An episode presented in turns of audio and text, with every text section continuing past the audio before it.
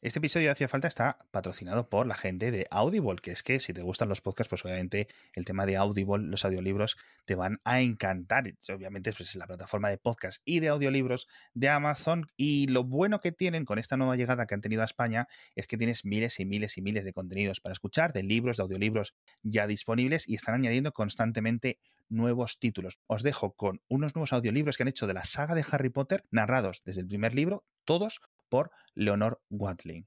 Los Dursley tenían todo lo que querían, pero también guardaban un secreto, y su mayor temor era que lo descubriesen. No habrían soportado que se supiera lo de los Potter. La señora Potter era hermana de la señora Dursley, pero no se veían desde hacía años. Tanto era así que la señora Dursley fingía que no tenía hermana, porque su hermana y su marido, un completo inútil, eran lo más opuesto a los Dursley que se pudiera imaginar. Como has visto, pues esto es increíble. y además, una buena cosa de Audible es que tienes un mes gratis o tres meses de prueba gratis si eres miembro de Amazon Prime, con lo cual lo puedes probar sin ningún tipo de compromiso. Ya sabes, entras en audible.es y te das de alta.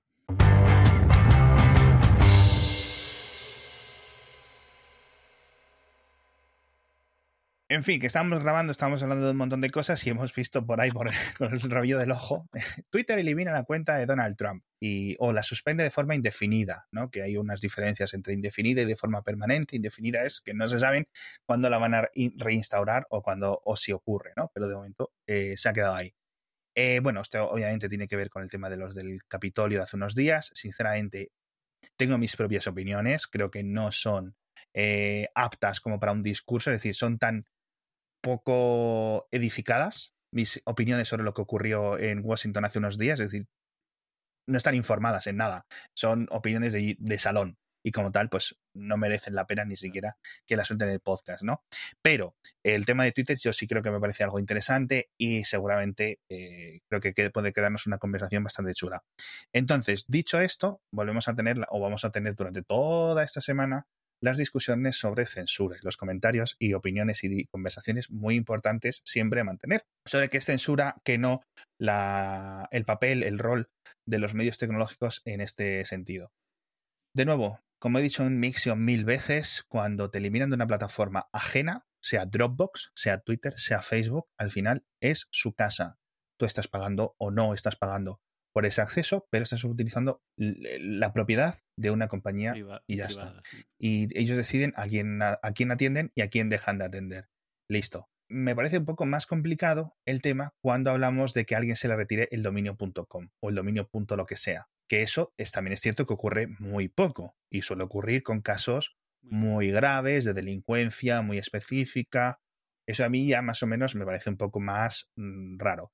Obviamente todos podemos entender, todos sabemos, eh, tenemos claros los mismos límites de dónde están. Obviamente yo no puedo tener pornografiainfantil.com y poner ahí vídeos. Obviamente yo no puedo eh, matar a no sé quién.com y ahí poner amenazas constantemente o cosas completamente ilegales. ¿no? Eso existe en Internet y hay tecnología para que exista, ¿vale? Pero mm, yo no lo calificaría, no sé si de censura, aunque sí es ciertamente preocupante, sobre todo cuando estamos en terreno de las opiniones políticas. La, al final, las opiniones políticas no todas son igual de respetables, no es lo mismo opinar que deberían de haber un 1% más de impuestos o un 1% menos de impuestos en X temas, ¿vale? Hay unas conversaciones mucho más locas eh, ahí y yo creo que todos sabemos un poco cuando lo vemos, dónde están los límites, ¿no? Cuando lo vemos, lo sabremos. Y en muchas ocasiones esos límites se han superado. Otra conversación paralela, pero tangencial, eh, bueno, paralela y tangencial no pueden ser. Paralela,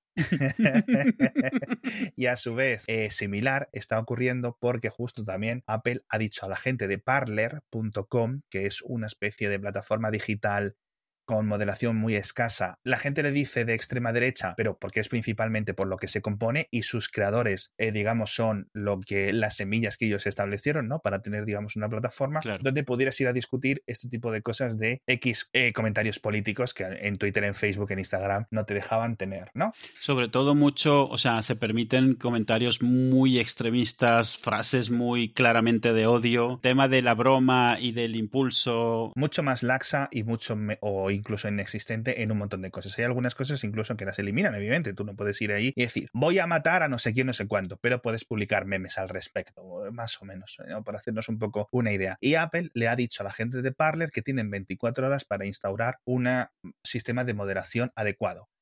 Y entonces está la gente otra diciendo, pero ¿quién es Apple para decidir no sé qué? De nuevo. Es su plataforma. Fijaos en lo que entramos. Entramos en una plataforma privada. A mí me gustaría que a los iPhone y los iPad tuvieran varios eh, sitios de distribución de software. Efectivamente, a día de hoy tienen dos, la App Store y los navegadores web, otros parecidos. Apple no permite publicar herramientas de intercambio de criptomonedas. Por ejemplo, Apple no permite publicar contenido pornográfico. En cierto sentido, hasta un punto absurdo, como por ejemplo, tú puedes conseguir pornografía a través de un navegador, los navegadores no están prohibidos, pero por ejemplo, Pornhub no puede tener su propia aplicación. YouTube sí, aunque hubiera contenido pornográfico en YouTube en cualquier momento o Tumblr o Twitter. Es decir, tú puedes entrar a ver todo el porno que tú quieras en la aplicación oficial de Twitter o en la aplicación oficial de Tumblr, ahora en Tumblr no, o en la de Twitter o en la de Reddit, pero no puedes hacer lo mismo a través de una aplicación específicamente diseñada para la pornografía. O, o según tu sensibilidad, en la de HBO. Exacto. ¿Vale? Perfecto. Mm, eh, yo creo que es un buen ejemplo. Entonces, claro, ahí está mi decisión para yo comprar iPhones, iPads o no, o desbloquearlos, intentar hacerlo, o utilizar sistemas operativos alternativos o ordenadores alternativos que no restrinjan tanto mi libertad de software, que eso es una discusión alternativa. Pero es que Parler estaba llegando a niveles de moderación, creo que demasiado estúpidos. De la misma forma que nadie permitiría que Al Qaeda o el ISIS, cuando se estaban organizando a través de Telegram, ¿vale? Se les dieron muchos toques, tanto desde las policías, desde los juzgados, desde las tiendas de aplicaciones, etc. Telegram se puso las pilas y Telegram instauró un sistema de moderación muy similar con este contenido terrorista. Claro. La diferencia y las fronteras entre lo que es contenido político inflamatorio, contenido político muy ofensivo, etcétera, que más o menos todos podemos ver y aceptar, ¿vale? Y cuando eso se pasa o cuando a determinadas personas se les va la pinza y basado en eso pasan a ser terroristas, ¿vale? Es muy difícil de definir. Para eso están los jueces y para eso están los juzgados y para eso están los abogados que defienden lo que has dicho y te protegen con unas leyes. Para eso están todas estas cosas, ¿vale? Entonces, lo que Parler, por lo visto, según Apple, se está convirtiendo en Telegram con el tema del ISIS. Aquí pues tenemos otro tipo de terroristas, ¿no? De la misma forma que si Telegram no hubiera hecho esos cambios de moderación y hubiera hecho unos eh, barridos, por decirlo de alguna forma, eliminando canales y canales y miles y miles de millones de cuentas constantemente, ¿vale? Pues hubiera acabado fuera de las Apple Stores, ¿no? perdón, de las App Stores, tanto de la de Apple como las de otros lados. Lo mismo parece que, según Apple, se aplica ahora a Parler. A mí me sorprende que no se aplicase desde antes. De nuevo, ¿es esto censura? No lo sé. Yo creo que no tenemos la opción, de nuevo, no es, obviamente no es censura que Twitter o Facebook o Instagram me bloquee mi cuenta. Es estúpido es fastidioso, es muy inconveniente, sobre todo cuando te lo borran y es tu forma de vivir, por ejemplo, ¿vale? O, cuando es por una, un malentendido, cosas así, porque el problema además es que mucho de esto es programático, pero también eh, incontestable. O sea, no tienes humanos con los cuales puedas explicarle, no, mira, ha sido una confusión o te han engañado, esto no es así, yo qué sé. No hay un sistema de apelaciones genuino. Y eso es muy rollo, pero hay casos y hay casos, ¿vale? Entonces, por ejemplo, lo hemos visto con YouTube. Los youtubers están expuestos a que el algoritmo o las decisiones o los cambios, y lo hemos visto en muchas ocasiones, les retiren los programas, les retiren los vídeos, les retiren la monetización, etc. Esta es la gracia del podcasting. Nosotros lo subimos, vosotros lo escucháis. El sitio en el que está el hosting puede cambiar, puede decir unas reglas, pero más o menos podemos entendernos. De hecho, incluso si nos pusiéramos en plan súper extremistas en este programa, podríamos acabar publicando el, el programa sobre BitTorrent que a mí me sorprende y es una cosa que he mirado. De hecho, el creador de BitTorrent tiene un DM mío, en el que, sin contestar, a ver si escucha este programa y, y, se da por aludido, en el que le decía, ¿cómo se podría crear o tú crees que se podría crear una plataforma para podcast basada en el protocolo BitTorrent? Es decir, una especie de serie de magnets gestionados por otros magnets o por un algo que sustituya al RSS. ¿vale? Sí, claro, porque si solo usas magnets podrías usar RSS ya, solo que el link es a un magnet en vez de a. Necesitas una parte centralizada original o un magnet dinámico y no hay magnets dinámicos, ¿vale? Seguramente se pueda crear, por ejemplo, algo basado en eh, blockchain de Ethereum o de cualquier otro mm, sistema parecido para gestionar los enlaces originales y el BitTorrent para la distribución de archivos. Ahora, yo eso no lo sé programar. Pero me parece muy interesante. Me parecen cosas y efectivamente para la conversación eh, sobre todo en países que no tienes un sistema judicial que te defienda, ¿vale? De nuevo, no es el caso en el que yo esté. Es cierto que hay algunas decisiones judiciales en España que han sido súper complicadas de derechos de que si el cantante no sé quién, que si las opiniones no sé cuánto, que si quemar no sé qué, etcétera, que a todos nos pueden dejar un poco con los pelos de punta. Pero en el día a día yo creo que no. Y obviamente no es lo mismo poder decir una cosa en la calle o en la prensa, que obviamente tiene sus protecciones especiales, que decirlo en una plataforma privada ajena, sea la App Store o sea twitter.com, instagram.com. De hecho, es un ejemplo que siempre utilizo. Digo, si Instagram, si Instagram hubiera sido creado en Francia, seguramente no podrías decir las barbaridades políticas que puedes decir, pero sí podrías crear o subir contenido con pezones, ¿no? Porque... Pero habría más tetas, sí. Entonces, siempre me hace mucha gracia. Y yo creo que va a haber mucho. Pero pasa con todo pasa con los discos que aprueba o los artistas que aprueba Spotify, un montón de cosas. Una cosa, Spotify, los podcasts que tiene, ¿los pasa por su anti-copyright este? Es muy complicado. En principio, eh, sí, pero no. No lo están haciendo. Están siendo muy laxos porque lo que necesitan es crecer. Los golpes de Spotify van a llegar dentro de unos años. es decir, es como... Cuando se hayan posicionado como un, jugador importante, claro. Exacto, cuando, cuando dominen la industria del podcasting, que es lo que quieren hacer y lo que aparentemente parece que van a conseguir. De momento les interesa jugar bien con las plataformas ajenas hasta que dejen de hacerlo, se creen sus propios sistemas y hagan un montón de cosas más fechorías, ¿no? Pero Spotify para los podcasts está como Twitch hace unos años. Todo vale, todo no sé qué, no sé cuánto. Hasta que tienen acorralado un poco el mercado y dicen, venga, ahora vamos a decir tú sí, tú no, tú sí, tú no, ¿no? Y eso va a acabar ocurriendo con Spotify y los podcasts.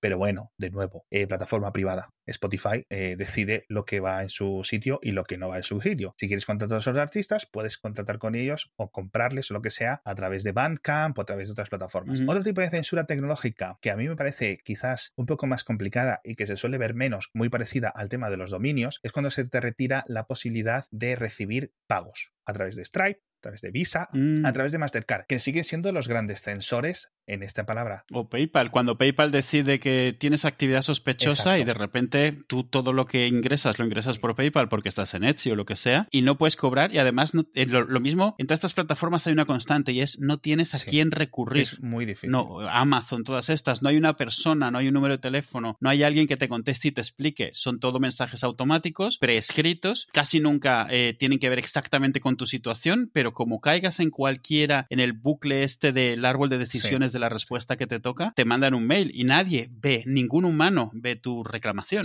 Entonces hay un montón de... Yo, de nuevo, es que la palabra censura me parece algo ajeno y utilizaría sistemas de moderación o sistemas de protección realmente más estables o menos estables, ¿vale? Aplicados a, de forma tecnológica. Sinceramente, todas estas cosas de censura y tal, de nuevo, lo restringiría a cuando el gobierno te dice lo que puedes decir y lo que no puedes decir, cuanto a quemar banderas o hacer cosas. También hay otras partes donde el gobierno censura movimientos, etcétera, que me parecen bien, es decir, en la calle es una forma de expresión, una forma censurada. Cuando el gobierno te, cuando el gobierno te dice eh, no puedes eh, eh, hacer, por ejemplo, tienes que recoger obligatoriamente las mierdas de tu perro, también es muy parecido, ¿no? Obviamente no es lo mismo en el bosque que en las aceras, ¿no? ¿De quién es la propiedad la acera? Ah, es que la acera es propiedad de un ayuntamiento, no es propiedad etérea, no es algo libre, no es algo, ¿sabes? Es algo que obviamente, eh, por eso tú, por ejemplo, puedes ir con tu perro y cagar en el monte, ¿vale? O no.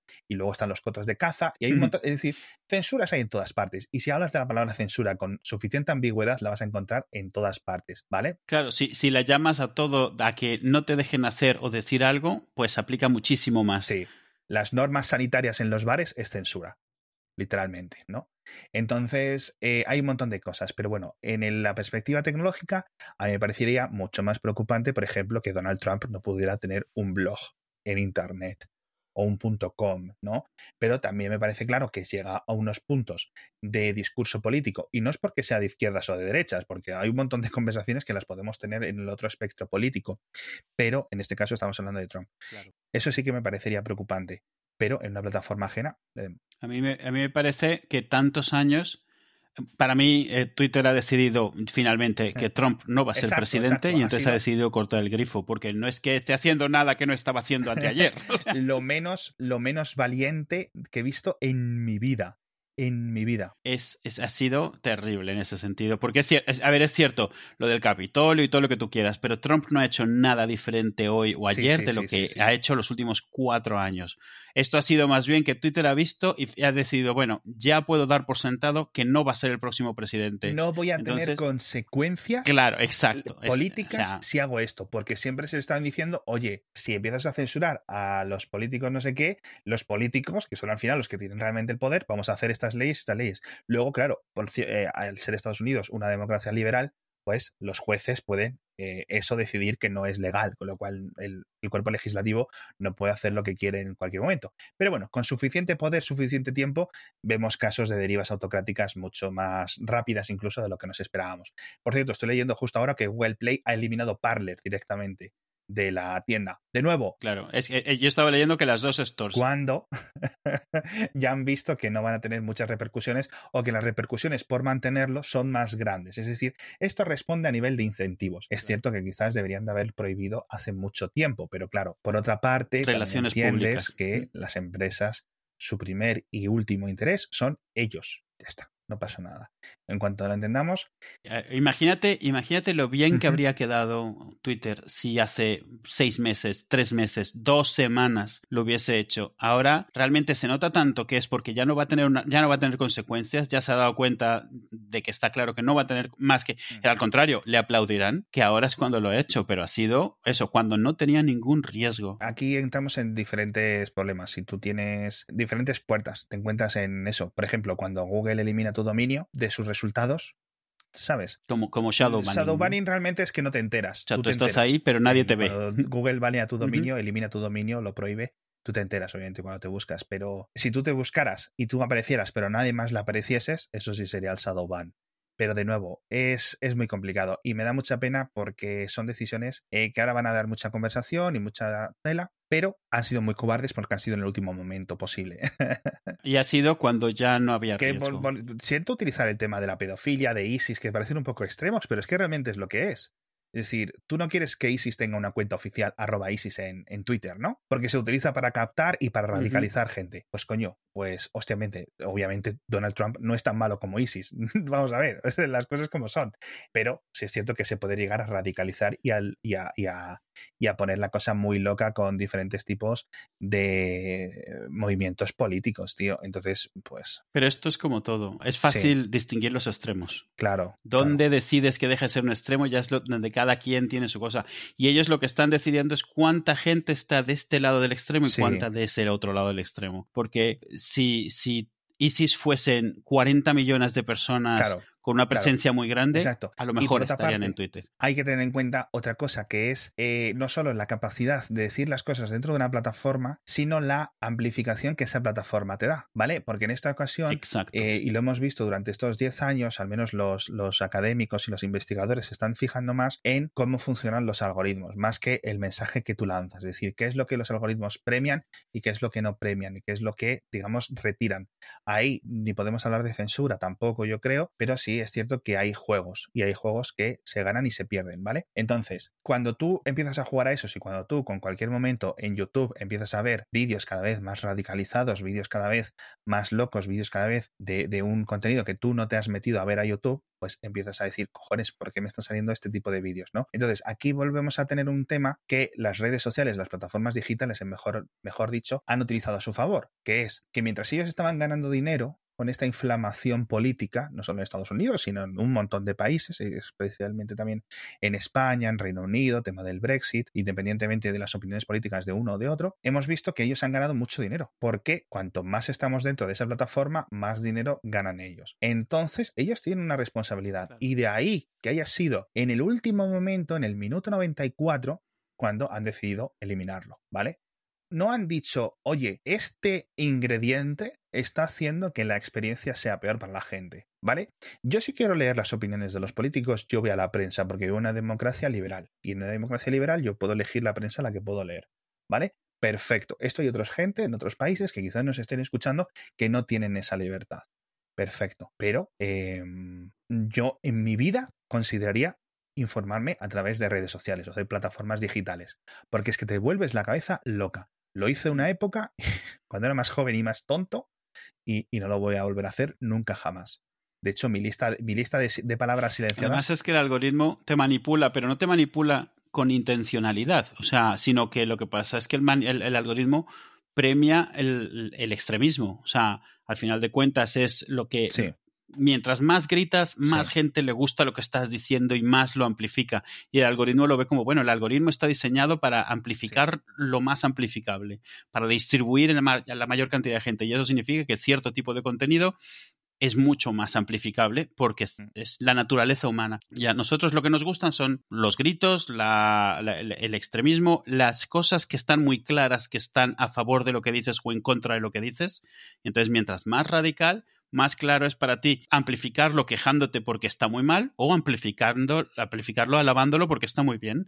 Es esas medias tintas las que nos cuestan más. Entonces, el algoritmo no premia la ambigüedad. El algoritmo no premia un tweet que ataque a ambos, ambos lados de una discusión. Vamos, eh, eh, nunca va a amplificar la equidistancia de la que antes tanta burla había. Siempre va a ser que te deje claro en un tweet, sepas automáticamente si es de los tuyos o es de los otros. Y entonces lo puedas repetir diciendo que está muy bien o lo puedas enseñar diciendo que está muy mal. Esta década es en la que muchas personas vamos a intentar recuperar un poco el, eh, ¿cómo decirlo?, el control un poco o intentar entrar en plataformas y estar en plataformas donde nosotros controlamos un poco más tanto quién nos lee como qué leemos y qué vemos, ¿no?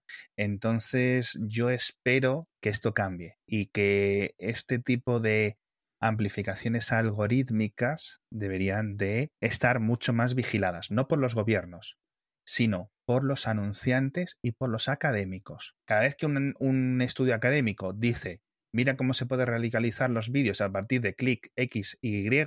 En unos clics puedes pasar de ver estos vídeos a estos vídeos o se les comunica a los anunciantes. Mira, tus vídeos están saliendo en este, en este y en este vídeo. ¿Te parece bien que salgan ahí? ¿Sí o no? Sí, sigue poniendo dinero. No, presión financiera para eso. Y así es como se ha ido cambiando las cosas. Yo creo que esto va a ir más allá. En los gobiernos yo creo que deberían de marcar un poco los límites más límites y luego dejar que la justicia, los jueces, el sistema de cortes, de tribunales, etcétera, son los que hagan, porque al final tenemos eso. Y sobre todo, yo creo que la Unión Europea, en el caso en el que nos aplica, haría muy bien en establecer siempre la obligatoriedad de unos sistemas de apelaciones obligatorios, no algoritmos, no respuestas automatizadas, sino un sistema de moderación. Yo entiendo que es complicado, yo entiendo que es costoso, pero es que se lo están llevando muerto. Es decir, el dinero que gana Facebook, el dinero que gana Apple con la App Store cada vez que elimina una aplicación, cada vez que no sé qué. Por ejemplo, hace unos días salió el caso de Anfetamin, no sé si lo has visto, que es una aplicación para aquellos que no usen Mac, que yo no sé si la utilizas, yo no la utilizo, que lo que te permite es eh, saltarte o eliminar algunas de las restricciones para Em, reducir el, perdón, suspender o hibernar tu ordenador e incluso mantener, si no entiendo mal, los, los núcleos de una forma concreta. Es decir, básicamente que tu, tu ordenador no se duerma, ¿vale? Esto viene muy bien a un montón de personas porque quieren controles más específicos de lo que puede hacer su, su, su ordenador, para el, por el que han pagado. No han, no han, pagado por el, por el sistema operativo, han pagado por el hardware, el sistema operativo simplemente lo han licenciado, que esa es la trampa, ¿no? Pero eh, eh, después de estar muchos años, esta aplicación en la Mac App Store, no en Internet, sino en la Mac App Store, a alguien de Apple, bien alguien nuevo o bien alguien que de repente le han asignado el caso, decidió que años después de que la aplicación no cambiase, decirle que incumple las normas porque promociona el uso de drogas, porque se llama anfetamina. anfetamina. Porque se llama anfetamina. Obviamente, ni para ti ni para mí tiene este sentido. El creador reclamó, hizo las apelaciones adecuadas por los canales adecuados, y fue a ninguna parte. Vamos, que la iban a eliminar. ¿Cuándo consiguió que Apple retrocediese? Cuando se creó mucha bulla, mucho caos, mucho, mucha queja en redes sociales. Entonces, en este sentido, obviamente, cuando hay canales de apelación efectivos e eficientes, esas cosas no ocurren, manteniendo todo más o menos dentro del sentido. Porque otra cosa que eh, se espera de un sistema de justicia, que no se espera de un sistema al menos yo no lo espero, de un sistema de plataformas digitales, es constancia. Es decir, mismas acciones, igual mismas consecuencias. Y en las App Stores, sea la de Apple, sea la de Google, la de Microsoft, las de las tiendas, las plataformas digitales, el Instagram, etcétera, no hay lo mismo. No, hay lo mismo. Hay gente que está baneada por hacer cosas y otra gente, por lo mismo, no está baneada, eliminada, como quieras decirlo.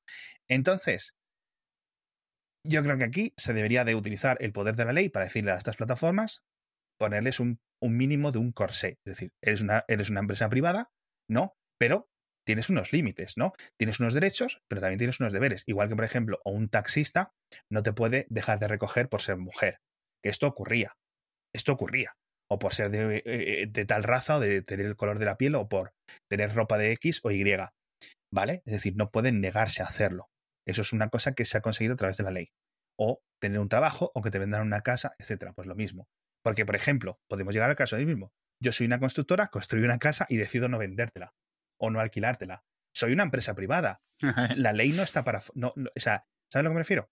Que, eh, muchas personas me dicen como alternativa, coño, es que tú no ves que eso es malo, pero yo no veo malo en que una plataforma privada, lo veo diferente, no te quiera alquilar una casa a no, por ser de una, por tener el color de piel de una forma, o ser de una religión X, a no te ofrezca su altavoz, porque al final es su altavoz. Y de nuevo, las cuentas de Twitter con millones de seguidores, etcétera, sin los retweets, sin los algoritmos, sin mostrarte estas cosas, no funcionarían igual, ni serían tan beneficiosas, en el sentido de que dan tantos beneficios. esas son las discusiones y esas son em, todas las pequeñas diferencias que hacen eh, y que hay en los niveles privados, los niveles públicos, los niveles de censura, los niveles de moderación, los niveles de la justicia, de las apelaciones y tal. Y yo creo que ahí eh, creo que hemos cubierto todo lo que se va a comentar durante las próximas semanas.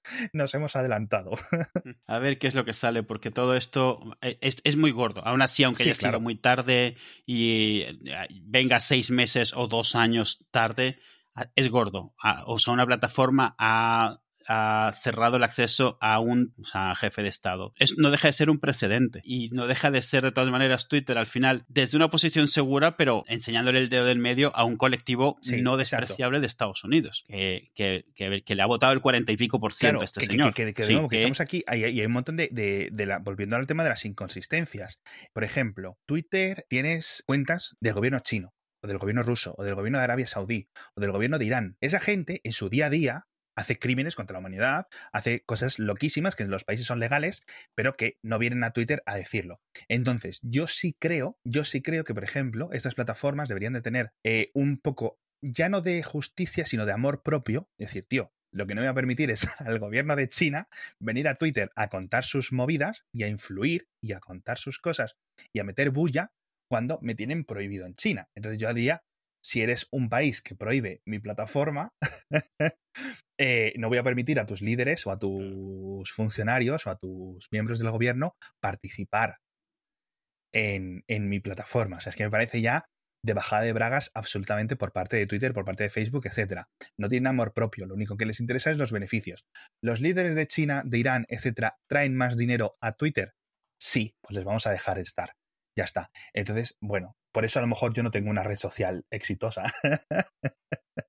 o nunca la tendría. Pero no lo sé. ya digo, me parece un poco curioso y me parece que en algunas partes eh, Twitter hace de más y Twitter hace de menos en un montón. O sea, es decir, vamos, que en Twitter me quedaba yo solo si hace falta. O sea que.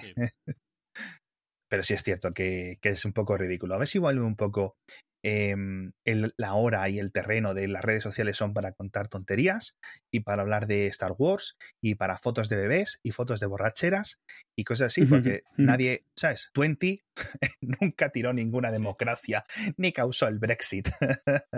Pero de nuevo, también es cierto, en muchas ocasiones, eh, volviendo al tema del Brexit, que lo he dicho un poco de broma, se magnifica la labor de las redes sociales y se minifica el de la prensa que al final son los que siguen influyendo mucho las televisiones, etcétera, donde se radicalizan mucho más personas o se hace a muchas personas votar en contra de sus intereses.